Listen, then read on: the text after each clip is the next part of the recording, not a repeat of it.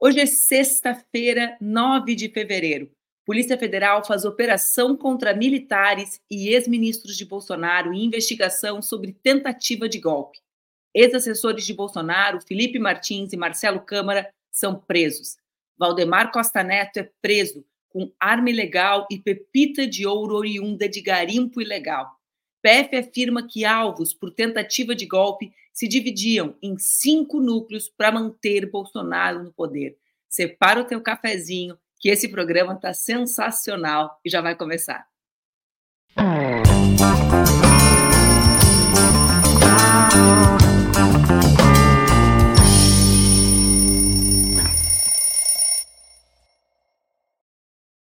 Bom dia, bom dia, bom dia. Tá no ar mais um Expresso com a Manu, meu programa que acontece entre segundas e sextas-feiras aqui nas redes do Ópera Mundi, com transmissão simultânea para outros canais, como as minhas próprias redes. Vocês estão assistindo aí no Instagram. Se quiserem migrar a CRI, a CRI é bom, né, gente? A CRI para o YouTube e nos acompanhar com mais qualidade, serão todas e todos bem-vindos. Bom, o Expresso acontece todos os dias às 8 horas da manhã, mas também pode ser assistido depois, aqui no YouTube ou então no formato podcast. Estamos com o cafezinho na mão, estão prontos para essa sexta-feira extraordinária.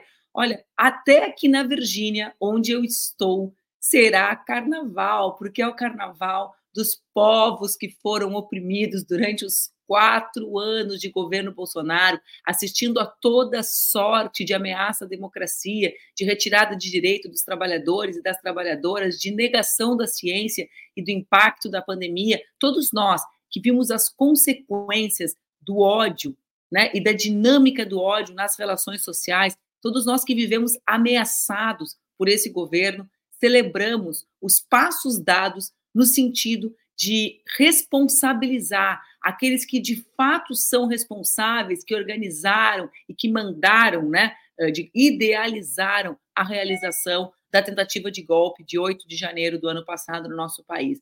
Esse programa de hoje é, portanto, especialíssimo. E se não fossem 6 horas e 6 minutos da manhã aqui, 8 horas e 5 minutos da manhã aí, eu estaria começando o dia brindando com vocês. Então, brindemos com o nosso cafezinho, né? Quem gosta de café como eu, até para o brinde, o café no serve. Levantemos os nossos, as nossas xícaras, no meu caso, o meu container de café e celebremos o desdobramento das informações que nós trouxemos ontem, bem cedinho, aqui no Expresso. Ontem, quando nós fizemos o Expresso, a operação Tempus Veritatis estava ainda acontecendo, né? Ela estava no decorrer dela, nós não tínhamos o conjunto de informações, não tínhamos a decisão do ministro Alexandre de Moraes, que deu, digamos, uh, que comandou, né, a partir dessa decisão, o conjunto, os desdobramentos que assistimos ontem durante o dia. Hoje temos tudo, temos sistematizamos para que vocês acompanhem aqui no Expresso com a Manu vou dar meu golinho de café. Deu até briga entre os colunistas. Luiz Maurício me escreveu ontem: pelo amor de Deus, essas coisas não acontecem no meu dia, só acontecem no dia da Mara. Eu digo: tá vendo? É assim que funciona aqui. Até o colunista quer participar do dia em que a gente começa a contar, ou começa a assistir a justiça sendo feita. Vamos falar sobre o dia de ontem, os possíveis desdobramentos, então? Tintim, gente. Bora lá. Vamos lá. Ontem, a gente anunciou aqui no Expresso que a PF prendeu dois ex-auxiliares de Jair Bolsonaro. Como eu dei, falei ontem, repeti mais cedo, esses assessores eram o assessor de assuntos internacionais, aquele que ficou conhecido por, durante uma sessão do Senado, fazer o símbolo do Klux Klan, o Felipe Martins. Junto com ele, né, foi preso também um ex-ajudante de ordens chamado Marcelo Câmara. Os mandados foram cumpridos no âmbito da Operação Tempus Veritatis, que, como nós falamos ontem, significa hora da verdade, né? Do latim, hora uh, da verdade, que investiga essa operação, uma organização criminosa que atuou para manter Bolsonaro no poder por meio de uma tentativa de golpe de Estado e abolição do Estado Democrático de Direito, de acordo com a Polícia Federal. A PF nos diz também que esses mandatos foram cumpridos em alguns estados, gente. Quais são os estados?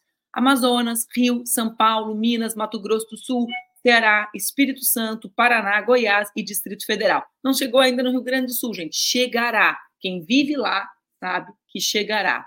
Bom, os mandados foram autorizados pelo ministro Alexandre de Moraes no âmbito do inquérito que apura a atuação das milícias digital, digitais. Quem também foi alvo? Vamos falar um pouquinho sobre os alvos de mandados de busca e apreensão das pessoas mais próximas de Bolsonaro, que com certeza já estão assustadas, como me lembra o Guilherme, com a possibilidade de toque, toque, toque, dessa possibilidade de acontecer mais uma vez. Então, vamos falar sobre essas pessoas. Primeiro, o general Augusto Heleno, que era chefe, como nós sabemos, do Gabinete de Segurança Institucional. O general Augusto Heleno também está sendo bastante cortejado, digamos assim, pelas batidas na porta, no caso da ABIN paralela. Além dele, também sofreu mandato, né? Foi alvo, né? Sofreu mandato, é bom. Foi alvo de mandado no dia de ontem o general Braga Neto, que foi ministro da Defesa e da Casa Civil e depois foi vice na chapa do Bolsonaro em 2022. Também foi alvo de mandado no dia de ontem Valdemar da Costa Neto, presidente do PL, que é o partido que Bolsonaro disputou a reeleição e continua filiado. Sofreu mandado também Anderson Torres. O pessoal do direito vai rir do meu sofreu mandado, né? Foi alvo de mandado também Anderson Torres, ex-ministro da Justiça de Bolsonaro, secretário de Segurança do DF na ocasião do 8 de janeiro.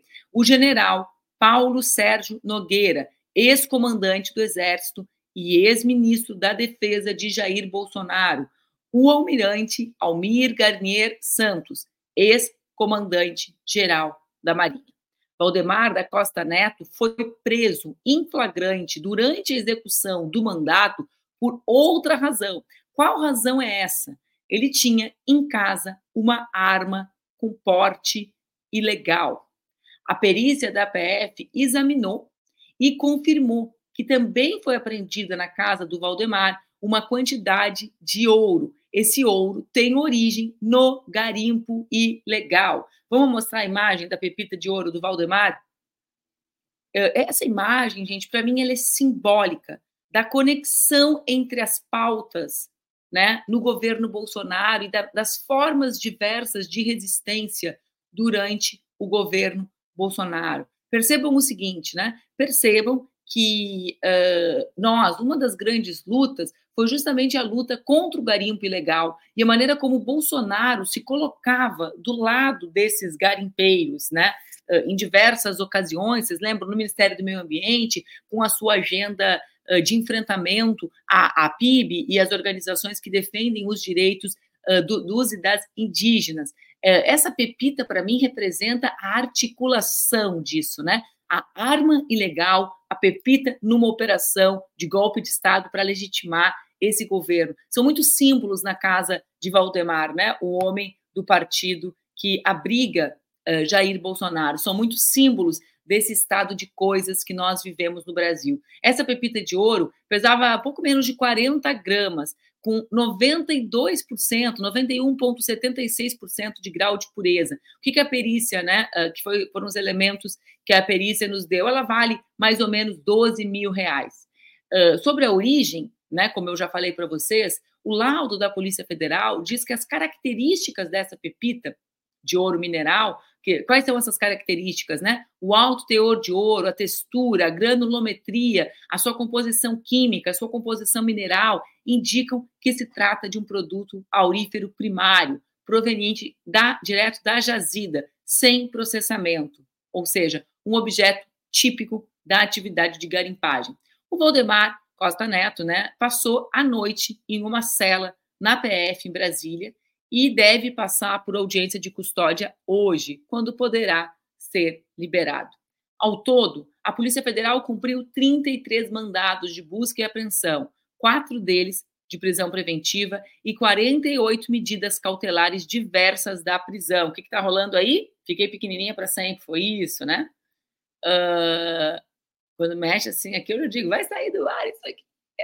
Uh, ah, 48 medidas, como eu dizia, cautelares diversas da prisão. São outras medidas que não a prisão, embora entre uma delas tenha surgido a prisão do Valdemar por outros motivos que não aqueles que estavam uh, na, no mandado, né, gente? Entre essas medidas estão incluídas a proibição de manter contato entre os investigados, ou seja, essas pessoas não podem uh, conversar entre si. Também está a medida de se ausentar do país e a obrigação de entregar os passaportes no prazo de 24 horas. Aliás, como nós sabemos, já falamos ontem aqui, Bolsonaro também foi uma das pessoas que entregou o seu passaporte.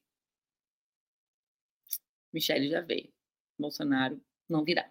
De acordo com a decisão de Alexandre de Moraes, a PF obteve evidências que isso é o que consta na decisão que legitimou, né, que originou os mandatos. Vamos lá. Bolsonaro se envolveu na confecção da minuta de decreto com medidas para impedir a posse de Lula e manter Bolsonaro, ele próprio, no poder. Militares teriam se organizado e organizado manifestações contra o resultado das eleições, atuando para garantir que esses manifestantes tivessem segurança. O grupo em torno de Bolsonaro teria monitorado os passos de Moraes, incluindo acesso à sua agenda de forma antecipada. Nessa fase, as operações apontam que esse grupo investigado se dividiu em núcleos de atuação para disseminar a ocorrência de fraude nas eleições presidenciais de 2022, antes mesmo da realização do pleito, de modo a viabilizar e legitimar uma intervenção militar em dinâmica, como nós sabemos, de milícia digital. A polícia identificou que a organização criminosa tinha núcleos de atuação. Vamos falar um pouquinho sobre esses núcleos? Bom, ela tinha um núcleo de desinformação. Eu falei um pouco sobre isso com vocês quando nós conversávamos sobre a operação da BIM. E como essa operação da montagem de uma BIM paralela, né, de uma BIM que produzia dossiês sobre os adversários da família Bolsonaro, tinha relação intrínseca com o núcleo, com o chamado gabinete do ódio, com o núcleo propagador de desinformação.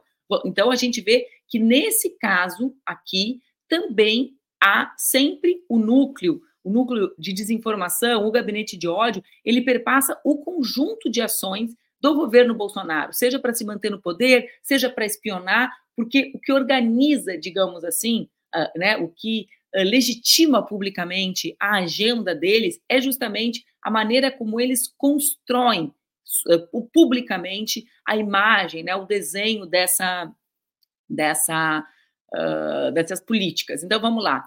Um dos núcleos da organização criminosa era justamente o núcleo de desinformação e ataques ao sistema eleitoral. Esse núcleo, né, segundo a Polícia Federal, atuou na produção, divulgação, amplificação de notícias falsas e de estudos falsos quanto à falta de lisura das eleições presidenciais, bem como sobre os supostos registros de votos após o horário oficial, ou seja, aqui são os conteúdos das notícias falsas que esse núcleo organizou e distribuiu, né, gente? Ah, registros de votos após o horário eleitoral, inconsistência de código-fonte, justamente para tentar estabelecer, digamos assim, um ambiente em que as pessoas seguissem na frente dos quartéis, das, das instalações das Forças Armadas, justamente para ter um ambiente propício para a execução de um golpe de Estado, ou seja, a construção da legitimidade social das ações deles a partir da desinformação. Esse núcleo era composto por quem? Por Mauro Cid, que a gente já falou bastante no ano passado, né? O, o, braço direito de Bolsonaro, que foi preso, era formado também por Anderson Torres, por Ângelo Denicoli, por Fernando Ciremedo, por Éder Lidsai Magalhães, por Hélio Ferreira Lima, Guilherme Almeida, Sérgio Cavalheiro de Medeiros e Tércio Tomás. Além desse núcleo de desinformação, eles tinham, eu chamo atenção para que vocês deem relevância para o núcleo de desinformação. Por quê? Porque esse núcleo é um núcleo comum em todas as operações que a gente está assistindo. Bom, aí eles têm também o um núcleo jurídico. Qual era o núcleo jurídico? O foco era assessorar e elaborar as minutas e os decretos que fundamentassem juridicamente e doutrinariamente os objetivos finalísticos, golpistas desse grupo investigado. Quem organizava esse grupo? Felipe Garcia Martins Pereira, Anderson Torres, Amauri Saad, José Eduardo de Oliveira e Mauro César Cid. Bom, além do núcleo das fake news né, e da, da, do jurídico, eles tinham um núcleo operacional Quem era esse núcleo operacional? Esse núcleo operacional era composto por Sérgio Ricardo, Bernardo Correia Neto, Hélio Lima, Rafael Martins, Alex Rodrigues e Cleverson Magalhães, Magalhães, me desculpem, que fazia esse núcleo. Esse núcleo atuava em reuniões de planejamento e execução das medidas no sentido de manter as manifestações em frente dos quartéis. Bom, junta-se a esses três núcleos outros dois: um núcleo de inteligência paralela, onde os membros seriam monitorado o itinerário, o deslocamento, a localização do Alexandre de Moraes, que era, naquela ocasião, o chefe da Justiça Eleitoral e de outras autoridades da República. Qual era o objetivo? Captura e detenção dessas autoridades nas primeiras horas que se seguissem a assinatura do decreto de golpe de Estado. Quem comandava esse núcleo? General Augusto Heleno Pereira, Marcelo Costa Câmara e Mauro César Barbosa Cid. Além, então, uh, o núcleo, o que eu falei para vocês, a gente tem aqui núcleo jurídico, planejamento, núcleo de desinformação, esse núcleo de inteligência paralela, né, que devia fazer uso daquilo que eles conseguiam com a ABIN paralela, contavam também esses quatro núcleos com um quinto, que é o núcleo de oficiais de alta patente, que se utilizaram justamente da alta patente militar para quê, gente? Para influenciar e incitar o apoio aos demais núcleos de atuação por meio do endosso de ações e medidas a serem adotadas para a consumação do golpe de Estado. Aí estavam quem? Braga Neto, Almir Garnier Santos, Mário Fernandes, Estevam Teófilo Gaspar de Oliveira, Laércio Virgílio e Paulo Nogueira de Oliveira. Aí estavam os militares que foram, uh, uh, que sofreram, né, que foram alvo uh, dos mandados no dia de ontem. Seguimos brindando com o nosso café, gente. Bom, nesses, nessas operações, durante a execução dos mandados de busca e apreensão, a PF encontrou dentro da sede do PL, ou seja, do partido do Bolsonaro em Brasília, um documento que defende e anuncia a decretação de um estado de sítio e a garantia da lei e da ordem no país. O documento foi encontrado na sala de Bolsonaro, na sede do, do partido.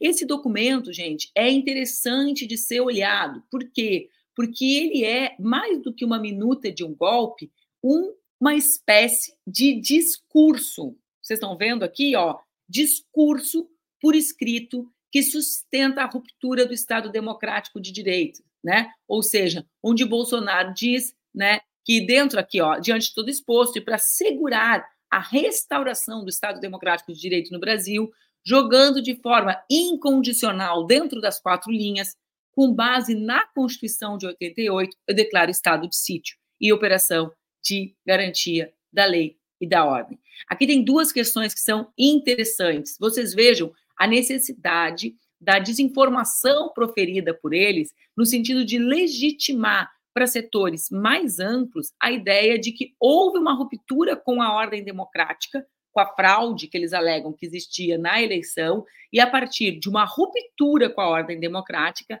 a necessidade da ordem democrática ser. Me coloca. Zé, tu vai tirar o coisa me coloca grande, porque ficar no cantinho aqui com a tela roxa não dá. Então, vejam só. Ali que, que eles dizem? Que vão restaurar a democracia com base na Constituição. E aí tem outra questão relevante, que é estado de sítio e GLO, ou seja, como de fato existia uma intenção dos militares para que a garantia da lei e ordem, a chamada GLO, fosse adotada durante esse período de esforço para a materialização do golpe de Estado para Bolsonaro, por Bolsonaro e sua cambada de golpista, né, gente? Bom, além disso, gente, né, além disso, a Globo News teve acesso ao texto completo, né, que cita Aristóteles, leis injustas, né, o princípio, os princípios do iluminismo, uh, ou seja, ninguém sabe né, uh, exatamente qual o momento que esse texto foi gestado, né, mas a gente já sabe que eles utilizaram, inclusive, textos apócrifos, né, uh, para, com autorias né, apócrifas de textos para citar durante esse discurso que aconteceria nessa ocasião do golpe de Estado. Como eu já mencionei, Braga Neto e Augusto Heleno são os dois generais que também estão entre os alvos, foram 30 alvos no dia de ontem, e que aparecem nos registros da ação como os defensores da ruptura. Em um dos diálogos captados pela Polícia Federal, Braga Neto chega a chamar o general Freire Gomes, que era comandante do Exército, de cagão. Por quê? Porque ele não aderiu ao plano golpista e ordenou que militantes radicais cercassem a casa do militar, à época, o comandante do, do Exército. Já o general Heleno foi gravado, essa história da gravação a gente vai conversar. Uh, general Heleno foi gravado pelo próprio grupo né, do Bolsonaro numa reunião em julho de 22. O que, que o general Heleno diz nessa reunião? Ele diz que é preciso uma virada de mesa, um soco na mesa, e que isso tem que ser feito antes da disputa eleitoral. Segundo o general Heleno, depois não vai ter VAR, né? Ele faz menção a isso. Depois uh, não vai ter VAR. Olhem a loucura do general Heleno, né? Uh, segundo o general, e quando ele diz, né, depois das eleições, não vai dar para chamar a recontagem, não vai dar para ver, né, não vai dar mais para fazer, tem que ser antes, tem que ser durante o processo. A gente tem esse vídeo aqui. Vamos começar a ver esses vídeos, gente. Antes da gente ver o primeiro vídeo, Lulu e Zé, não sei qual de vocês vai subir os vídeos. Eu quero falar um pouco sobre essa gravação. Essa gravação, gente, é a cara do bolsonarismo.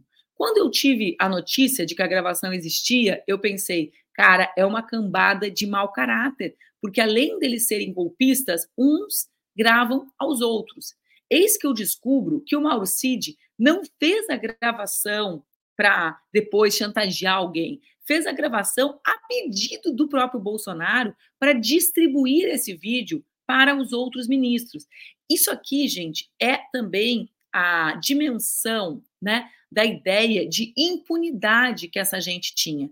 Né? Porque essa, essa ideia de impunidade deles não é uma ideia que surge do nada, é uma ideia que também surge da construção histórica que o nosso país fez de, na sua história, não punir os seus militares criminosos.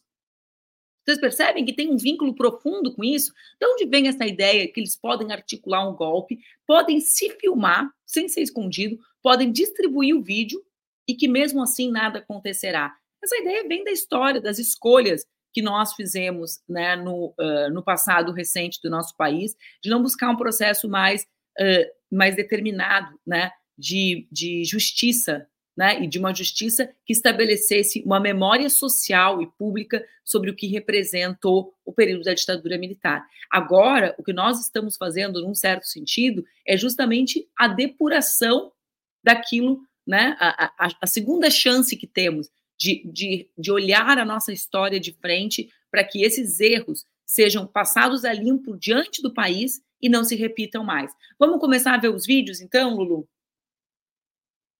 Temos vídeos? Não temos vídeos. Temos vídeos? Vamos. Tá Nós sabemos que se a gente reagir depois das eleições, vai ter um caos no Brasil. Vai virar uma grande guerrilha, uma fogueira no Brasil.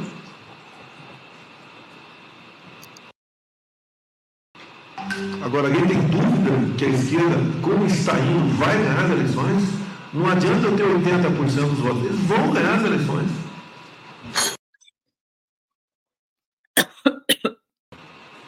Demais. Nós sabemos que se a gente reagir depois das eleições, vai ter um caos no Brasil.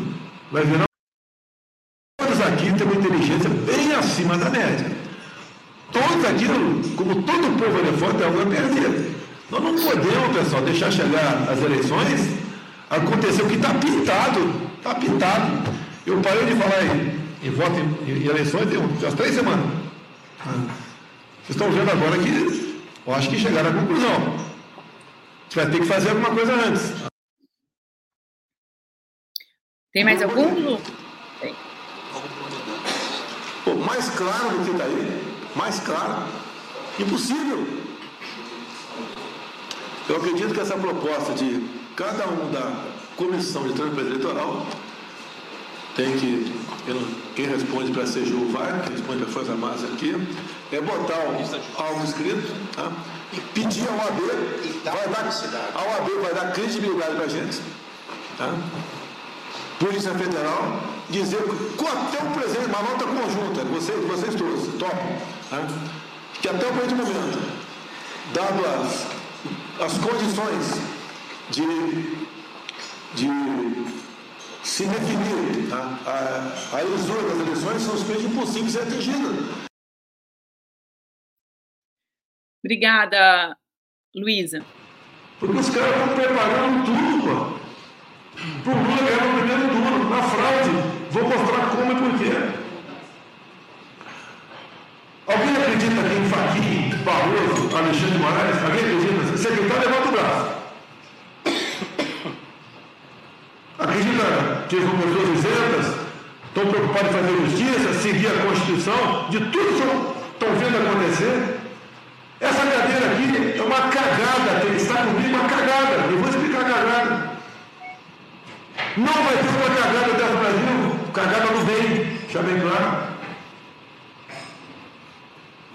Como é que eu ganho uma eleição? Fudido, fudido como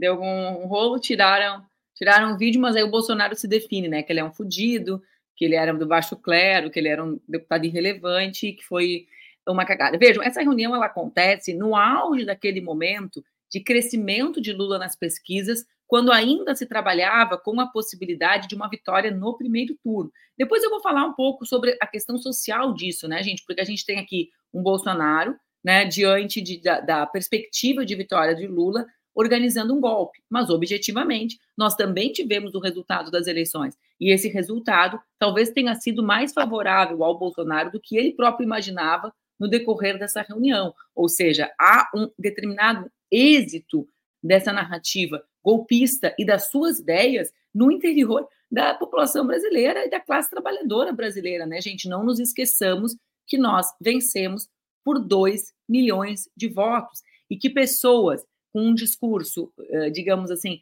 mais limpinho, como foi o caso do governador Zema, que se desenha aí como nome do bolsonarismo, né, tentando disputar com o Tarcísio esse espaço, foram determinantes para a diminuição, né, uh, para o aumento do eleitorado de Bolsonaro, digamos assim, em pontos estratégicos do país, como foi o caso de Minas. Mas voltemos ao golpe, gente, né? Voltemos ao golpe. Um dos alvos dessa, dessa operação foi justamente o coronel do Exército Brasileiro, Bernardo Romão Correia Neto, que se entregou ontem após descobrir que o mandado de prisão preventiva em aberto contra ele existia. Ele, esse general, é investigado como um dos integrantes do núcleo que tentou dar o suposto golpe de Estado, né? ou seja, um dos articuladores. Ele foi designado justamente para participar de missão nos Estados Unidos com as, as, as despesas cobertas pelo Exército Brasileiro em Washington. Ele deveria ficar aqui até junho de 2025. Mas a permanência do investigado em solo estrangeiro por mais um ano e meio, somadas às circunstâncias da designação da missão, publicada um pouquinho antes do fim do governo Bolsonaro, demonstram também indícios que ele teria agido para evitar as investigações e, consequentemente, para a aplicação da lei penal. Para a PF, esses fatos, né, ele estar nos Estados Unidos, essa, a, essa viagem ter sido autorizada antes do fim do governo Bolsonaro uh, justificam a prisão preventiva dele, né, desse militar. As interceptações telefônicas no aparelho do Mauro Cid, ex-ajudante de ordens do Bolsonaro, revelam que o general intermediou uma reunião para selecionar oficiais com habilidades militares específicas em novembro de 22. Redigiu o militar uma carta de pressão destinada ao comandante do Exército Marco Antônio Freire Gomes, e atuou como homem de confiança em tarefas fora do Palácio da Alvorada. A investigação identificou também que ele, Bernardo, agia como homem de confiança do Mauro Cid e executava as tarefas que o ajudante de ordens não conseguia desempenhar em virtude do ofício, ou seja, do seu trabalho. Bom, além disso, existe essa questão e existem outros desdobramentos da operação de ontem. Um desses desdobramentos é justamente o pedido da presidenta do PT, da Gleice, né, para que a Procuradoria-Geral da República investigue a participação do PL enquanto partido na tentativa de golpe. Por quê? Porque isso, se for constatado, pode, pode né, ter como consequência o pedido de cassação do registro da legenda. Ela disse, a Gleice, que vai apoiar uma ação movida junto à PGR pelo senador Humberto Costa, que solicita a apuração dos dirigentes do PL nas articulações golpistas reveladas pela Polícia Federal. Bom, um dos temas afeitos à operação de ontem é o número grande de militares da ativa e da reserva que foram alvo dos mandatos inclusive, de prisão. O, isso, isso criou um burburinho, né? O comandante do Exército, o general Thomas Paiva, já avisou que os quatro militares da ativa, que são alvos da operação, vão ser afastados das suas funções. A avaliação feita pela cúpula do Exército é que as medidas judiciais contra os oficiais precisam ser respeitadas, porque isso pode, pode garantir né, a chamada individualização da culpa, ou seja, que aqueles que erraram respondam e tentando separar, assim, né, o, o volumoso número de militares envolvidos nos esforços golpistas da institucionalidade das Forças Armadas. Aqui é evidente né, o esforço do general nesse sentido, de tentar ser, separar os que estavam envolvidos da institucionalidade, a ver se vão conseguir, porque o número de militares envolvidos na operação né, foi muito grande, como a gente vê, assiste dia após dia. Bom, Michele Bolsonaro embarcou ainda ontem, toda bonitona, felizona, para os Estados Unidos. Ela vai fazer uma turnê em igrejas evangélicas aqui, junto com a senadora uh, Damares, cobrando 100 dólares para meet and greet, ou seja, para encontrar, tirar abraço e dar fotinho. Essa gente faz dinheiro até dentro, né, até para encontrar, para dar beijinho, para tirar foto. Uh, deve estar tá legal o casamento, né, gente? Deve estar tá massa, porque tu imagina na, na, no momento difícil, né, tu deixar o teu companheiro sozinho. Deve ser massa, né? Deve ser massa. Bom, Carlos Bolsonaro está desesperado nas redes sociais, pedindo para que os apoiadores tentem mudar o foco após a operação da Polícia Federal mirar o Bolsonaro. Bom, ele né, tentou postar conteúdos falsos sobre a gestão do Lula no grupo do Telegram deles, tinha também uh, vídeos do Bolsonaro no programa no Flow. Depois eles colocaram um videozinho, ó, tá aqui, esse é o do Carlos Bolsonaro, as notícias falsas, né? Mas além disso, depois eles colocaram umas notícias religiosas no grupo do Telegram, as imagens de Jesus, etc., fazendo os vínculos que ele gosta de fazer, né? Entre essa essa essas, essa, quando eles sofrem a ofensiva da justiça, eles buscam sempre as notícias falsas, né? E além das notícias falsas, eles uh, utilizam também as questões relacionadas à, à religiosidade. Bom, então foi um dia de distribuição de notícia falsa. Rosângela Moro, a esposa, companheira do, do ex-juiz, ex ex-ministro, quase ex-senador Sérgio Moro, também foi uma das que compartilhou a notícia, né, retirando o vídeo da, da, Simone Tebet de contexto e distribuindo desinformação. O fato é que a Quest, e eu quero uh, falar sobre isso com vocês, divulgou ontem à noite uma pesquisa, né, em que mostra que os dados analisados das redes sociais foram, primeiro, né, que a foi a maior mobilização nas redes desde o 8 de janeiro. Foram 607 mil menções durante o dia, o dia 56 milhões de contas alcançadas, ou seja, o dia de ontem só perde para o 8 de janeiro com relação à atenção despertada nas redes sociais do nosso país. Mas, bom, dessas atenções, percebam como há aqui um equilíbrio entre a, a avaliação, né, o engajamento nas redes e as avaliações de Bolsonaro e de Lula. A reação das redes foi 58% crítica a Bolsonaro e 42% de defesa do ex-presidente. Vocês estão vendo ali? O 42, né, o azulzinho é o Bolsonaro, o, o 58 vermelhinho é quem é crítico a ele, né? Ele no centro das atenções, evidentemente, nas críticas e nos elogios, a pauta era uh, Jair Bolsonaro, né, o grande player da política brasileira. Bom, eu quero terminar justamente falando sobre isso, né? Se Bolsonaro está mais perto da, da, da prisão, sim, está mais perto da prisão. Cada dia que passa está mais perto da prisão. Muitos dizem, e eu concordo, que essa prisão eh, ela deve, ela deve acontecer com um, um conjunto inquestionável, digamos assim, de argumentos, né? Isso é o que está sendo reunido agora, um volumoso número de provas que, com, uh, que fazem com que Bolsonaro, além de inelegível, inviajável, né, ele também se torne um preso, né? Ou seja, há um volume grande de provas, robusto de provas, para que essa prisão se sustente, inclusive popularmente. Essa é uma das interpretações. A segunda questão que eu quero trazer é que, como sempre, Bolsonaro e o, e o bolsonarismo, ele bebe muito na fonte das construções políticas que nós fizemos no nosso país. Vejam bem, nós sempre denunciamos a limitação com que a imprensa trata os temas da política. Então, eles incorporam um certo, um certo senso crítico construído legitimamente pela gente para fazer esse discurso radicalizado de fim da imprensa. É, então, eles pegam, digamos assim, uma parte de uma narrativa legítima para buscar algo mais radicalizado, deslocado disso. Por que, que eu estou falando isso? Porque Bolsonaro pretende repetir um script daquilo que foi construído por Lula em 2018. Quando Lula foi preso, nós tínhamos, né, e conseguimos comprovar que a prisão de Lula foi uma prisão injusta, né, baseada em provas falsas, que ele foi julgado por um juiz parcial, que era o Sérgio Moro, Lula se manteve candidato à presidência até o limite. E Bolsonaro pretende, e já afirma isso, repetir o mesmo script, ou seja, ele sabe da sua força política, as redes no dia de ontem são a maior prova disso, ou seja, 42% das menções seguiam defendendo Bolsonaro, apesar dele estar cada dia mais perto da prisão.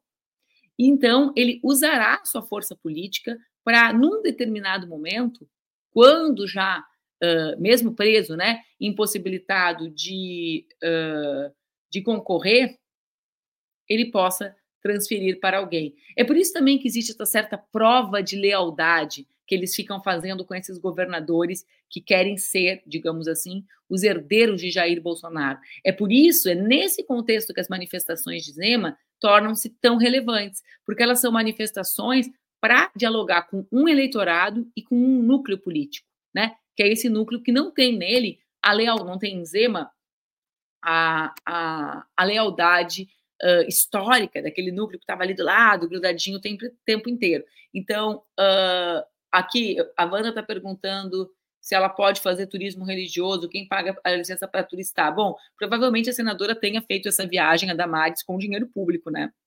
Ou então ela esteja utilizando o, o, o provavelmente ela esteja utilizando os dias de carnaval, né? Não sei, a gente precisa ver, não sei se a Damares está viajando com dinheiro público ou não, mas agora, até quarta-feira, o Senado não vai funcionar, não sei como vai ser, como não sei nem como é que foi a licença que ela tirou, né? E nem como ela organizou isso dentro do Senado. Existem várias figuras para isso, viu, Wanda? Mas sempre é preciso comunicar uh, a Casa Legislativa quando se há uma autoridade um parlamentar e se viaja para outro país. Eu, às vezes que uh, viajei assim, pedia licença não remunerada, mesmo que fossem dias de feriado, não achava correto eu receber, né? Essa, aliás, foi uma das polêmicas que fez com que eles inventassem que eu estava em Miami fazendo enxoval. Bom, eu quero terminar dedicando esse problema, programa ao militar que desmaiou, né? Uh, o militar que era o coordenador das operações psicológicas das Forças Armadas e que, quando viu uh, o mandato e a sua prisão, desmaiou na frente dos policiais.